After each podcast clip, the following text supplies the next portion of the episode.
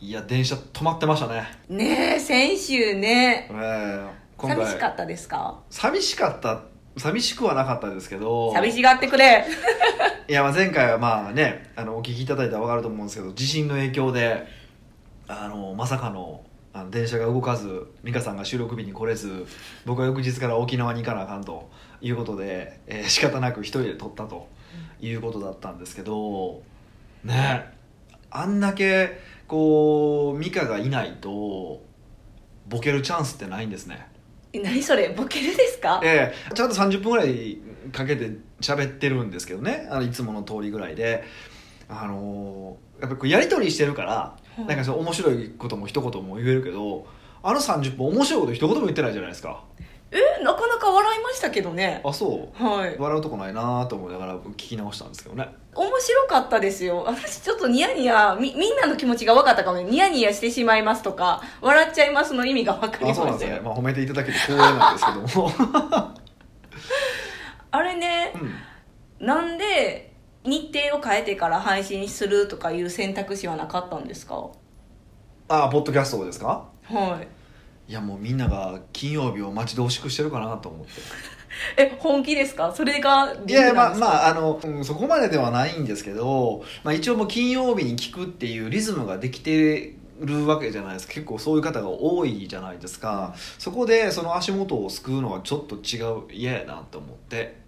なんか約束したものはちゃんと納品したいっていうのがあって、まあ、それだったら違う形でもいいから、まあ、一応ね「オゴポッドキャストの」あの、まあ、コンセプトは一応役に立つ話をするってことじゃないですか。だから別にまあある意味で言うと2人じゃなくてもいいわけであのだったらもうまあ形式にこだわらずうん配信しようかなって思ったっていうのが、うん、そうですね急いだ理由の一つですかね、うん、しかし揺れましたよねはい。朝ですよね。そうですね。あの特にあの大阪の北部の方とか京都南部の人がすごく大変だったみたいで水が溢れたりとか、ね、うん。平和倒れたりとか結構あったけども。ね。でもね私あの阪神・淡路大震災の経験者なんですよ。ああそうなんですね。そう私が小学生ぐらいのそう時そうかそう確かにね。でその記憶があるじゃないですか、うんうん。だからこう地震の時にそれほどなんて言うんですかこう揺れてるみたいなのにはならなかったです、うん今回ちょっと短かったからね阪神と比べてもあの僕は東日本大震災を両方ややってるんで。経験して入れてるるんで余計なんですけどやっぱ短いなとは思ったんですけどね本当、うんえーもう本当にあの先週も言いましたけど改めてあの起こるかもしれないって思ってどう対応するかってのはほんま大事やなって、うん。えー今回はやっぱり一応準備してるつもりだったけどだんだん緩んでくるじゃないですかそうですいろいろとやっぱり緩んでるの分かったしああれ忘れてたとかそれこそ水とか食料とか保管してあるけどそれが賞味期限切れてたりとかするわけじゃないですか。だから、うんまあある意味で言うとこれちゃんと見直せよっていうきっかけなんかなって思って一応やってましたけどね、はその日あの電車動かなかったから行けなかったじゃないいですか、そうですね。いや私も思うことがあって、は朝一にヒデさんからも大丈夫って連絡来たじゃないですか、はいはいですね。も行かれへんみたいな話になった時い、に、は事務所には行けないけど、うん。普通に仕事してたんじゃない？い、してましたね。すごいやり取りはガンガンしてましたもんねだしうん。なんて言うんですかねこうあこの働き方ってすごいなって改めて思ったんですよ。まあね。そうだからこう聞かれてる社長さんたちも、うん。従業員がこう会社に来ないと仕事ができないっていう環境じゃない環境も考えた方がいいんじゃないんかなって思って。確かにそれはあの重要なリスクヘッジの一つですよね、まあ、今回だと8時ぐらいに起こったじゃないですか。はい。だから一般的な会社だったらもう始業時間に合わせて、ね、しちょっと離れてるとこだったら多分出てないといけない時間だったりうん。するわけじゃないですか、そうすると閉じ込められたりとかねそういうのもまああったみたいなんですけどね、だから別に働く時間そのものもねなんか始業時間を別に遅くするのもいいと思うしね。やれることはいっぱいありますよね、本当そう。ん。しかもその場所にこだわりがないじゃないですか。だから自分もパニックることがなかったです。あの電車あ行かれへんわ。じゃああ安全地帯のところで仕事しようみたいな考え方になるからあそこの現地の人はすごいパニックってるけど自分は蚊帳の外で普通に日常と同じ仕事をしてたみたいな。ーそうですよね、まあ、それがいいのか悪いのかと思うんですけどね。えダメですかいねやまあほ本当は多分ああいう緊急事態が起こった時こそ平常なことをし続けるっていうのはその自分の気持ちを保つとかっていう上ではすごく重要なんですよね。だからあのそれこそ東日本大震災の時なんかもうまさにもうテレビとかですっごい津波のニュースとか流れたじゃないですか、でやっぱあれを見続けてあのせいでトラウマになったみたいな人見てるわけじゃないですか、うん。だからあのもう見ずに、まあ、もちろん重要なニュースは見るけどその時間だけ見てそれ以外はずっとねあの日常通り過ごすっていうのも意外と大事なことだったりするわけですよね。だからやっぱりねこうそういうどこでも仕事ができるってある意味でいいですよねはい。でだからもちろん集まらないとできない仕事もあるけどそうじゃない仕事もたくさんあるわけじゃないですか。だからそういうのを切り分けていってもっとうんねこう外でももうだから別にこの場にこだわらなくていいよっていう仕事を増やしていければいけるだけ、まあ、あのいい会社に僕はいい会社になるんじゃないかなと思ってるんですね。ただまあその分、えっと相手に対する信頼お互いに対する信頼は必要ですけどね。やっぱこいつサボってんちゃうかみたいな。こともあるしそうですよ、ね、あとまあ法的な話もあるしそのこう労働時間の問題もあるわけじゃないですか。ああそうなんですね。一応ねあのミカの場合は一応あくまでも業務委託契約なので、はい。形的にはねあの社員ではないから別にどんなに国旗使おうが別に寝させへんかったら別に僕は問題ないわけですよ。あそうなんですか。はいやでもそんなことしないですよ。いしてないじゃないですか、はい。社員社員はねあのもちろんちゃんと時間守ってもらってますけどミカに対してはそんなことは全然してないし、だから別にねあの平日になんか旅行行ってきてても何も文句も言わないし、はい。ね、お互いちゃんと分かってればですけどね。っていう感じなんで、まあ、そういうやり方もあると思うし、まあ、ちょっとその辺はねあの法律的な問題もあるから専門家の方にご相談はいただく必要はありますけど確かにそういうふうに会社を変えるのも大事ですよね。はい、うん。必要以上にパニクらないからそうしたら従業員も。うん、確かに。ちょっとやそっとなことでなんかこうもうおじ気づかなくなりおますじ気づかない。あおじおじきって。ヤクザか。ヤクザか。そうこうすタフになってきましたよ。あそうなんですね。はい。それは俺にこうすごいパワハラクラっていう方風になってとかじゃなくてですか？いやそれもあるかな。ほらほら。いやないんですけどこう昔に比べたらこうちょっとやそっとで本当ビビらなくなったなっていうのもある、まあ年の子ですけどねそれはね。あそうなんですそれもあかりますよねね。や関係なかったんか。ないことはないと思いますけど 年の子はありますよね、うん。まあちょっともう地震の話題はこれぐらいにしといて。そうちょっと2週も続いちゃったらね。からね。あの TikTok っていうアプリ知ってます？TikTok ですか？はへいえ今ススマホのアプリがあるんでちょっと TikTok であ TIK かな？で TOC かな？かなんかであるんですけどちょっと調べてあのぜひダウンロードしてみてほしいんですけど、まあ、何がおもろいか全然わからないんですけどね。え？全然おもろいかわかんないんですけどあの、まあ、動画のアプリなんですよ。うん。ですごい短い動画をみんなが上げてるんですよ。で大体まあなんか大体踊ってる大体踊ってるんですけど。へえで踊ってるのも大体結構同じ踊踊りをしてるんですよ。えっとみんなが A っていうあ踊りをする。ある曲のまあ要はある僕らが知ってる「ね、めぐみの人」ってあるじゃないですか。えわからんなまあ、それ知らないか。それ知らんわな。世代的に知らんわな。えっとまあ歌があってあのーその歌に合わせて、まあ、もちろんその新しいバージョンの歌なんですけどね。の歌に合わせて踊ったりとかなんかいろんな歌に合わせて踊ったりとかしてるのを、あの素人の子が上げてるんですよ。高校生とかが。であとさあとコントとかあるじゃないですか。世の中でそうコントってあるでしょ。そのコントの一部分だけを音声だけ切り取ってその音声に合わせて自分たちが動くみたいなことをやったりとかしてるなんかアプリがあるんですよ。まあまあそれだけじゃないですよ。短い動画を上げるためのアプリなんですけど結構そういう人が多いっていうやつなんですよ、何がおもろいか全然いまだに分かんないんですけどね見てるんですか？ずっと今研究しててずっとあの一応みあの一番多分今今多分若い子と話をするとその話はするんですよ。なんでかなんでその話をしたかっていうと先週音楽の話をはいしてて、その音楽であの新しいの聞いた方がいいよって若い子が聞聞くものを聞いた方がいいよって話をししてたんでその続きちょっとしようかなと思って。うん。でそれがたまたまその話で。へ TikTok の話がたまたま出たんですよこの間話をしてて。そうそう。そういうのもあって。でも何がおもろいか全然分からへんよな。っていう言いながら。えその教えてくださった人も良さはわからないんですか？うんぼ僕もしてたんですけどね。僕知ってたんですけど。なんで知ってるんですか？は僕はどっちかというと IT 系の人と友達が多いからもともと IT 系一応出身なんで、いはい。だから IT 系のことはねずっとやり取りしてるからその時その話になって知ってたんですよ。で見てたんですけどね。たまたままたその話が彼から出てきたから彼そのまあある彼その彼から出てきたってことはそろそろ一般に浸透し始める頃やなと思ったから今言ったらちょうどいいかなと思って。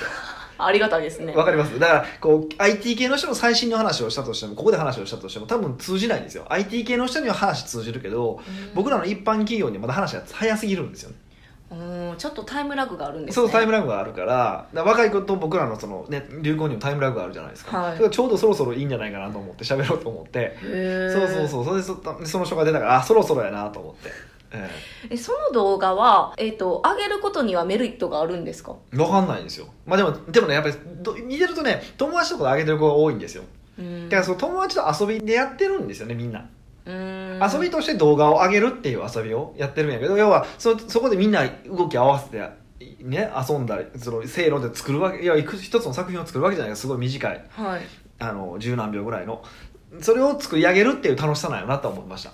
へだから上げることそのものが面白いと思うし見てても何がおもろいか全然わかんないんですけどスマホを見ててもなんかわかんないんですけどでもあのやってる感じはおもろいんやろうなってのはわかります。すごいやってる本人たちが楽しんでいるそうそうそうそう。でインスタとかはやっぱりどっちかっていうとうんなんか自己満足の世界じゃないですか、はい。ある意味もうこれすごいやろうとかすごい綺麗でしょうとかそういう世界なんですけど TikTok ってなんかみんなでやってますみたいな。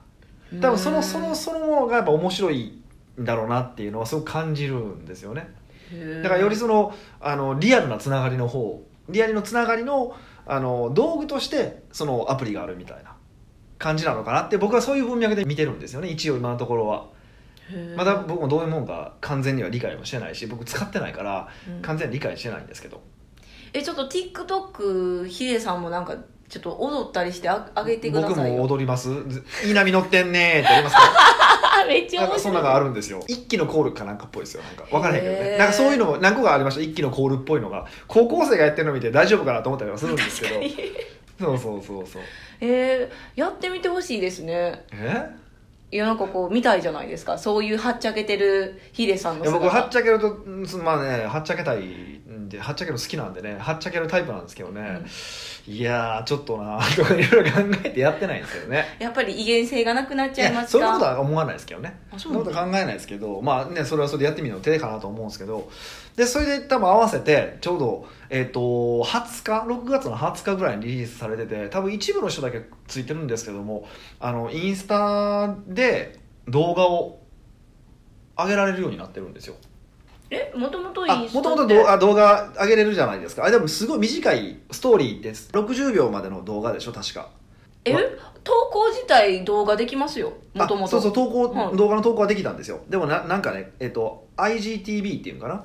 っていうのがあってあのマックスで60分まで動画上げれるようになったんですよ。えインスタがですか？インスタが。でそれはあのそこの場で見るんじゃなくてあの今までのそのタイムライン上じゃなくてこれちょっとインスタ見てない人にとって分かんないんですけど、見てほしいんですけどあのそうじゃないところから別のところからなんですけどあのその動画が見れるようになってなったんですよ60分の動画を見れるようになっ60た分までの動画ですね。が見れるようになった、まあ、撮影したりとかできるようになったんですよね、だからちょっとまた、あのー今度動画の動画シフトがまた進んでいくなっていう感じは。うん。えなんでインスタがそんななんか60分もだって1分ぐらいでしたよね本当は、もともとストーリーは1分ですよね。だからまたなんかいろいろあるんでしょうね。考えるところが。全然僕も分かんないですけど、うー。んそんな見て楽しいですかね？全然分かんないですよね。だから TikTok も何見何がおもろいか分かんないんですけどでも結構見てる人はいてるんですよ。えまたその TikTok からなんかがビジネス展開されるんですかね？いやまああるあるんでしょうね。でもよく考えたら別に考えたら Facebook は別に思んないわけじゃないですか。よく考えたら。うん。でも見ちゃうわけでしょ。はい。で TikTok も多分同じようなもんだと思うんです悪ふざけしてるのをもっと見せるみたいな感じだとは思うんですけど、はい。悪ふざけに特化した動画アプリなんかもしれんなとかね。分かんないですよ。僕の中の定義がまた決まらないんですけど、うん。なんかねああのそういう感じはしますよね。ううん。ん。でも似たような感じやけどちょっと違うみたいなアプリなんですかね。なんかインスタとかも動画やったら YouTube とかあるじゃない？もともとあるのに。そうあるのにそうなんですよね。なんでこんなか不思議なんですよ。でもはい。まあもっとだから YouTube とかと比べるとつながりとかがあの強いうん。友達同士のつながりとかみんなでやってみたみたいな感じのでしかも短いっていうその気楽さというかのもあると思うし、うん。あのなまあそれはそれでなんか面白いんだろうなっていう感じはしてるんですけどね。だからそれがビジネスにとどうなるか全然わかんないですけど感覚としては知っといた方がいいと思うんで、うん。見てほしいと思うし、まあ、ちょっとな余裕があれば上げてみてほしいなと思うんですけどヒデさんはやってないのに。やってない。いやじゃあ一個だけでもあるんですよ。なんかねあのその踊りじゃないんですけど音楽ある音楽に合わせてあの階段をかっこよく登るやつがあるんですよ。ダンスのステップで登るやつがあるんですよ。はい。あれを何とかして僕ちょっとマスターしたいなと思って。えまた通っちゃいますいかや通ういや通うほどじゃないですよ。ほんまあのちょっとしたやり方だけなんでできると思うんですけど。だからちょっと面白いなと思って。それはちょっと階段見つけて練習したいと思ってるんですけど。あもうこう突き止めますからね。え？あまだやらないんですか？ってもういやいや言っていきますから詰めますから。終われるんや。まあまあそういうのもあるかなとは思ってますけどね。はい。北岡秀樹の奥越えポッドキャスト仕事だけじゃない。人生を味わい尽くしたい社長を応援します。改めまして北岡です。ミカです。はい今日は2人揃ってお送りしたいなと思うんですけども。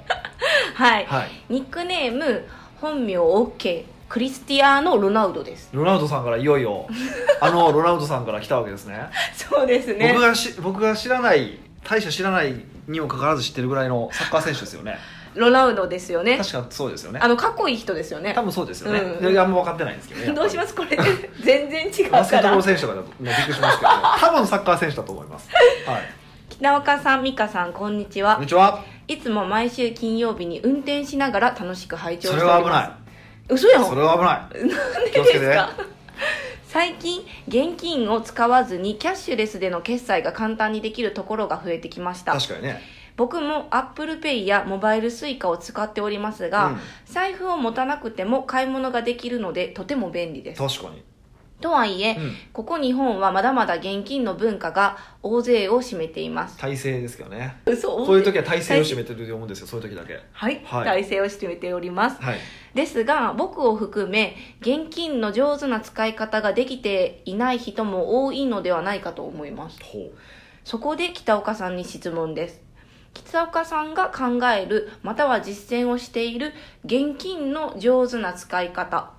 現金を使った方がいい場面。現金にこだわらなくても良い場面。うん。などをご教示いただければ幸いです。よろしくお願いします。なるほど。共助が難しい話はないですけどね。現金ね、はい。あそもそもまあここの方はいやちゃんとやられてますけど意外とまだそれこそ Apple Pay とか使ってない人多いですよねいや使ってないですけどね。びっくり。嘘。びっくり。いや iPhone とかあた一番新しいの持ってるのにそれで ApplePay とかを使ってないっていうしもう意味がわからないですよね。何のために iPhone 持ってんの？もう iPhone なんてそれしか使うもんないよって。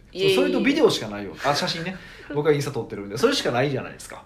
えー、電話ができたら何でもいいわって思そってうやってガラケーたんですよでいいじゃないですか。まあまあまあまあ。えでも Apple Pay ってうんいやそもそもどんなん機能なんですか、まあ、要は簡単に言うとあらかじめそのクレジットカードを登録しとくんですね。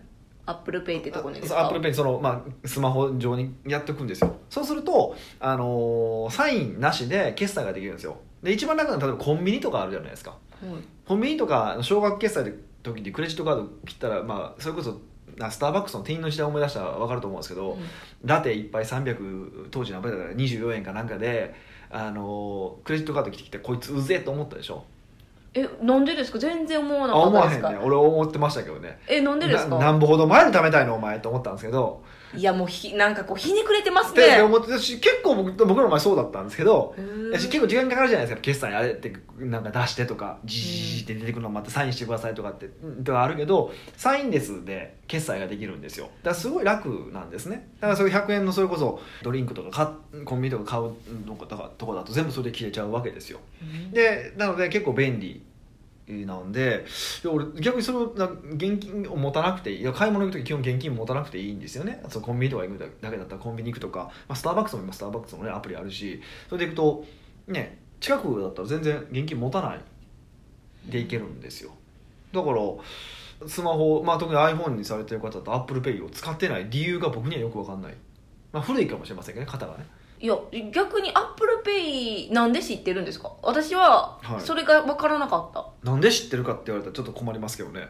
そんなでもそうそうですよ。僕は僕はなんでひらがなをひらがなをかけるのって言われると同じぐらい意味がわからない。もうは始まりがわからないんですけど。いやだって知ってて使わないっていう選択をしてる人より、うん。そもそも知らないの方が多いと思うんですよ。あそうなんですね。はい。あそうなんや。でだとしって使ってください。そのだってこう携帯がいきなり ApplePay 追加しましたみたいなそういうのもないじゃないで多すか。分出てきたと思いますけどね。僕多分自力で ApplePay やったと思うかられ？なんか見たって記憶はないんでまあ一回やっねほんまやれる方はねちょっとやってみるとめっちゃ楽やなと思いますしうん。えね、なんでそれ、うん、なんか現金小銭持って歩くんやろってほんま思いますもんね。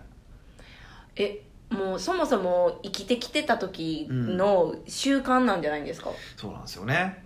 そうですよね。でもこれからもっともっとキャッシュレスになっていくからどうせ時代の流れ的にはキャッシュレスに絶対なっていくんですよ。現金は。なくなっていくはずなんですよ。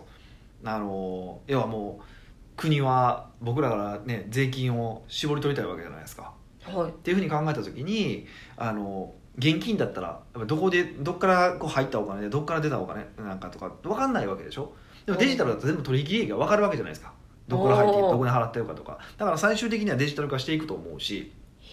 へあのだからあのまあそそそこに行くのに結構日本の場合ねすごいハードル高いと思いますけどそもそもカードでねお金払うこと自体ねなんかこうすごい抵抗ある方も多いからでもまあそれを差し引いてもその流れになっていくのは間違いないんで早く使っといた方がいいとは思いますよっていうのは一個ですね、ううんん、なんでね、はい。日本ってそもそもあの現金主義なんですか？なんでなんでしょうね。僕もあんまよく分かんないんですけどね、まあ、そういう文化だとしか言いようがないんでしょうけど。えー、なんか解明してほしいですよ。いやなんかよく言うのはうん。比較的日本って国が安定してるからだとは言われますよね。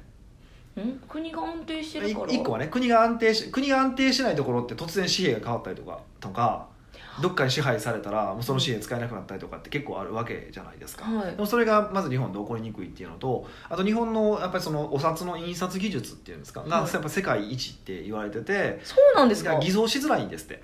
へ海外で偽造しやすいから偽造される。でそうすると現金に対する信任がなくなる。そうすると店行っても受け取れたくないとかってカードで支払ってくるとか、まあ、あるわけですよ。へえ。だからそういうのもあってあのどっちどっちかっていうとなんかねだんだんそのキャッシュじゃない方を好まれるんですけど日本はそれがまだそういうのもないっていうのもあるみたいで一応なんかそういうふうな説明はされますけどね。実際は多分いろんな、まあまあ、他にも理由はあると思うんですけどね。よくわかんないですけど、ううん。んだからそれは置いといて。でだからぜひちょっとまず Apple Pay とかそういうこうキャッシュレスの生活はしてみてくださいっていうのがまず1個。はい。でその上で現金ですよね。でも現金そのものを出すことって僕だんだん減ってきてるんですよ実際、うん。あのほぼクレジットカードで支払って現金で支払うことって少なくてクレジットカードで支払うことが多いんですよね。で、まあ、僕は割となんていうかな、あのー上の人に言われたことは真面目にやるタイプででこれはもうもうほぼ迷信みたいな話ですよ。もう迷信みたいな話であの僕は財布の中にいつも新札を、まあ、100万ぐらいいつも入れてるんですよね。大体。新札で入れあの財布の中には100万ぐらい100万、まあ、入るだけ。ほんまもっと多い方がいいらしいんですけど現金で新札であの財布の中に入れときなさい。でそれがエネルギーになってもっと新しくお金を生んでくれるみたいなことを言う方って結構多いんですよ。はい。だからさあの札入れは2つ折りもダメだしうん。長財布がいいとかっていう人がいてて、で、まあ、割と尊敬する人がみんな同じように言うからあの一応そうはしてます。信じてないんですけどね半分。そんなこともないやろと思ってる部分はあるんですけど。僕の師匠とか思いっきり二つ折りですしね。なんですけどまあ一応そういうふうにはしてます。えそれしてなかった時期とした時期で変わったんですか？AB テスト？AB テスト的な。いやわかんないですよ。比較的うちはこう伸びていってるからそのあそっか。なんかねどうなってるかよくその因果関係がよくわからないんですけどまあいいって言われてるし一応今のところやっておこうかなと思ってやってるんですけどであのなんですけど減らないんですよ僕ほとんどそれがその現金が。何で減るかって言ったらもう全部タクシー代だけなんですよね。へ都内のタクシーは結構そのそれこそスマホであの Apple Pay で支払えることが多かったりだとかあともう一個その全国タクシーってアプリ使ってクレジットカード決済で自動的にしてくれることが多いんですけどでもたまに使えないのもあるしで大阪だったらほぼ使えないですしほぼ何やっとんねんって感じですけどえー、そうなんですか？大阪のタクシークソですからね、え第二の都市やのうんにクソですよクソ。そこまでは言い過ぎでで乗ってるのに。でそのクソ大阪のではやっぱ結構キャ現金がなくなっていくから大体そのタクシー代で現金がなくなっていくイメージです。あと近くのカフェですよね。あの単店舗でやってるようなその普通のおっちゃんがやってるようなマスターがやってるような店とかはやっぱり現金がいるからそれ徐々に減っていく感じなんですよ。うん。で徐々に減ってきて減ってきたら補充するみたいな感じなんですよね、結構スカスカになって結構スカスカまでなるまで僕待つんですけどでスカスカになったらまた新しいのを使うみたいな感じでやってるんですよでなので現金そのものを使うことも全然なくなってます。えじゃあ上手な使い方はないってことですか？うん。だから現金そのものを上手に使うっていう場面ってないですよね。って思ったんですよ。ただねただ、えっとその現金っていう意味ではなくて未然に起きるっていうことはすごく大事だなって僕思っててね。例えばあのそれこそ、うん、スタッフとかとご飯に行ってスタッフうんとうん割り勘とかね食事割り勘とかちょっと僕違うと思ってるんですよ。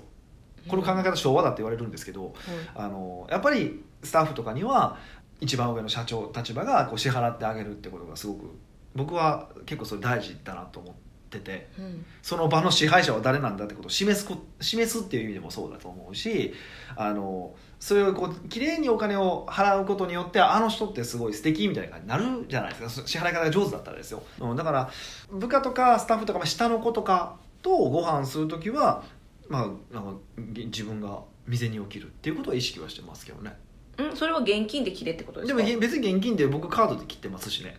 でその時に気をつけた方がいいことがあってあのこれ僕昔めっちゃ怒った話があってまあもうもう多分結構前になるから言っていいと思うんですけど、まあ、僕のあの、まあ、あるその子会社の社長が言ってたんですよ。でその子会社の社長がその子会社で、まあ、活躍した人たちがいてたんですよ。あのそう営業成績がすごい良かった人たちが。でその人たちをご飯に連れていくみたいな会があったんですよ、まあ、要はねぎらうそのありがとうみたいな意味で。でまた僕もまあちょっと関係したんで僕も行ったんですよ。でもまあその場では基本まあそういう場だと僕が支払いするんですけど今回はその会社の、あのその営業成績のいいことをねぎらう場なのでその子会社の社長が支払う、まあ、形になってたんですよ。全然それは全然構わないしそうしてそうした方がいいよっていうふうにやってもらったんですよ。ならまさかのあの支払いを目の前でやりやがったんですよ。みんなの。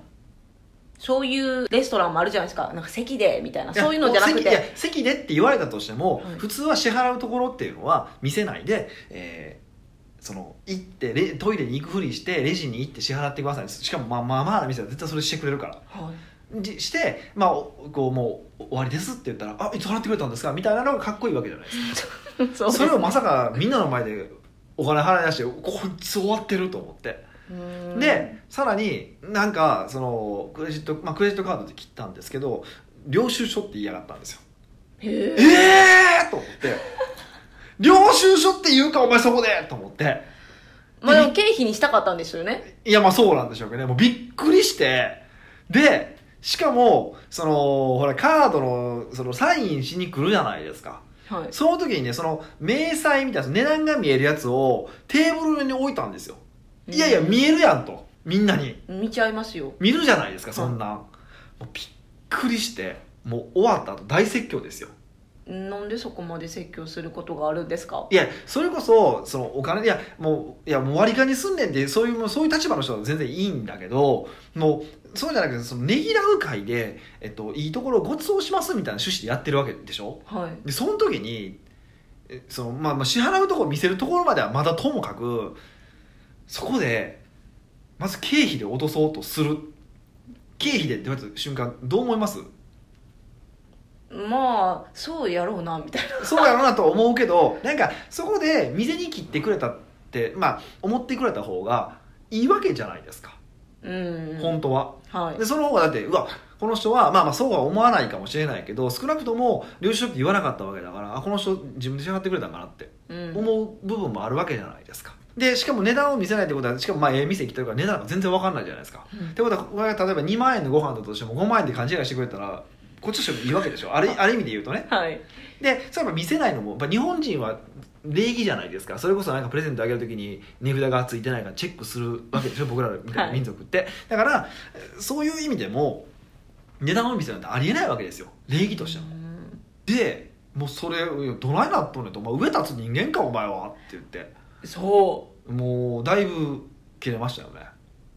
すいませんでしたってなりました。まあまあなってましたけど多分ね分かったのか分かったのかよく分かんないですけどもうむちゃくちゃ切れましたよねあれは。それはやり方がわかあかんかったってことなんですね。そう。でもそれってその招かれる招かれてる側の立場に立ったら普通に考えたら全部やられたら嫌なことでしょまあなんかこうそれやってる間ちょっとなんかこう気まずいしそう。そうそうそうそう。喋っててもあかんなって思うし。で多分その下にあのレシートを置いたのは多分僕は見せたいんだと思ったんですよ。こんだけ飯食わしたんやでっていうのを見せたいんだと思ったんですよ。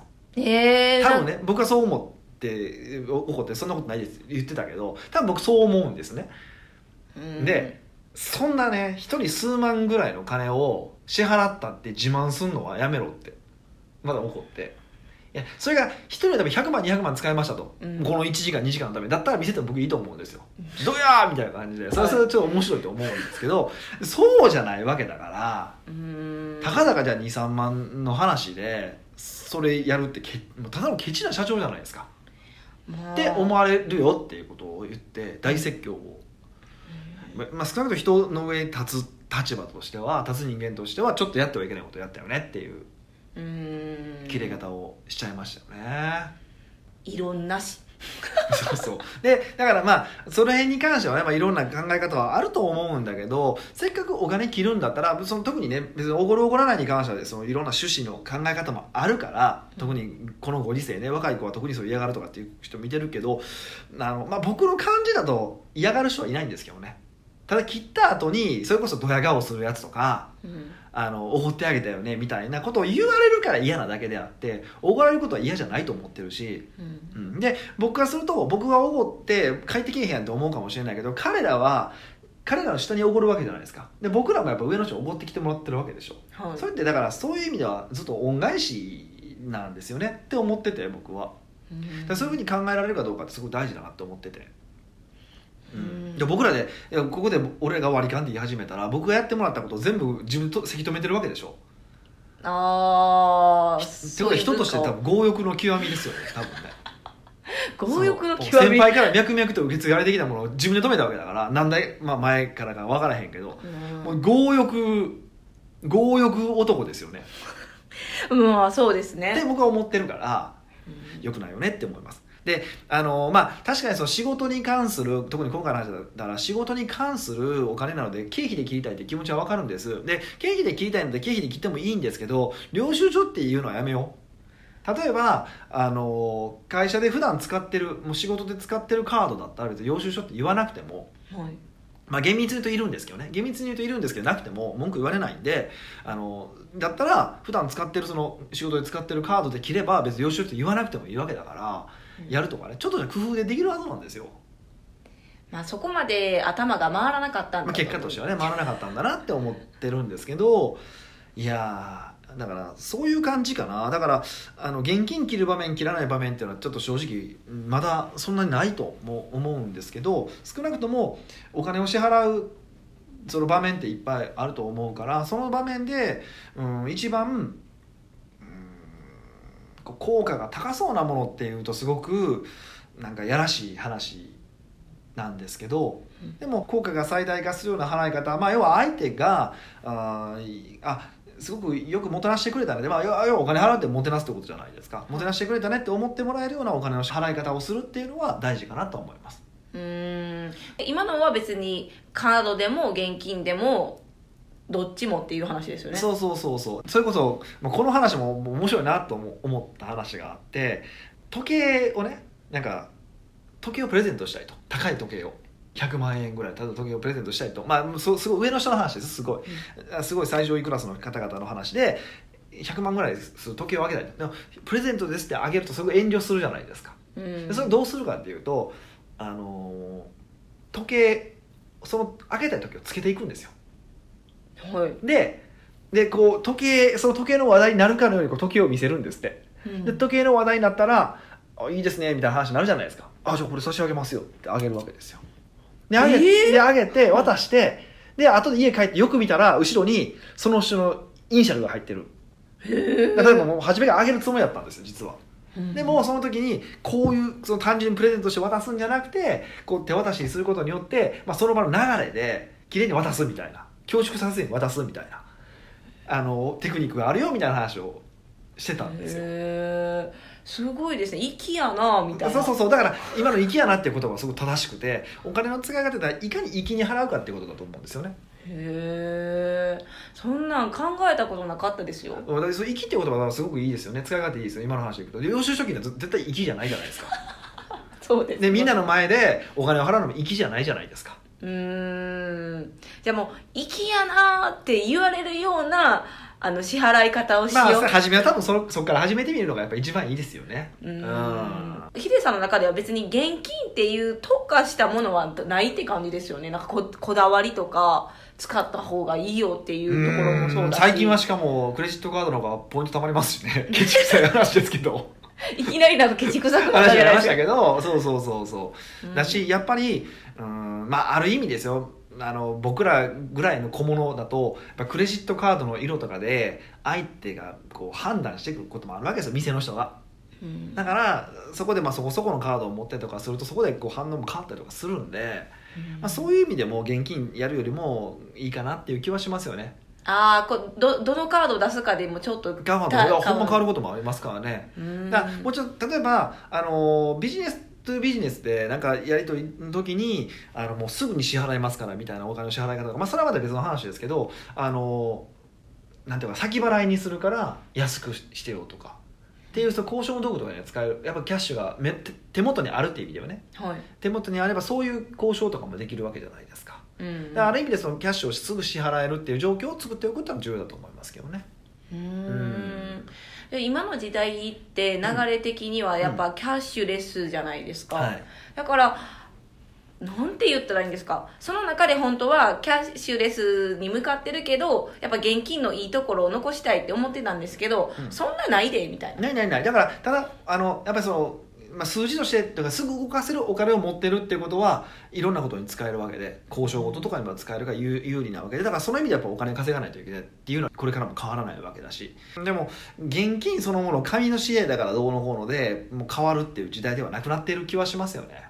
もうだからカードが使えないとこでは必然的に現金使わなあかんかもその程度の話ですね。逆にもう今更カード使われへん店なんでやねんって思いますけどね。まあ、昔ながらのお駄菓子屋さんとかそういううん系、そうそうそうそう。でも最近はねその、まあ、クレジットカードの決済手数料も安くなってるし、あの支払いサイトも短くなってるからそれこそお店とかお店系とかの、ね、クレジットカードだったらもう数日で入金されるんで僕らのようなビジネスだったら今2か月後とかの入金ですけど入金サイトも早くなってきてるからもしねこれ聞かれてる店舗の経営者の方でまだクレジットカード入れてないんであればクレジットカード入れるっていうのも結構今後はねあのそれこそ Apple Pay も入れるとかっていうこともちゃんと考えた方がいいと思いますよっていうのはちょっとお伝えはしておきたいですね。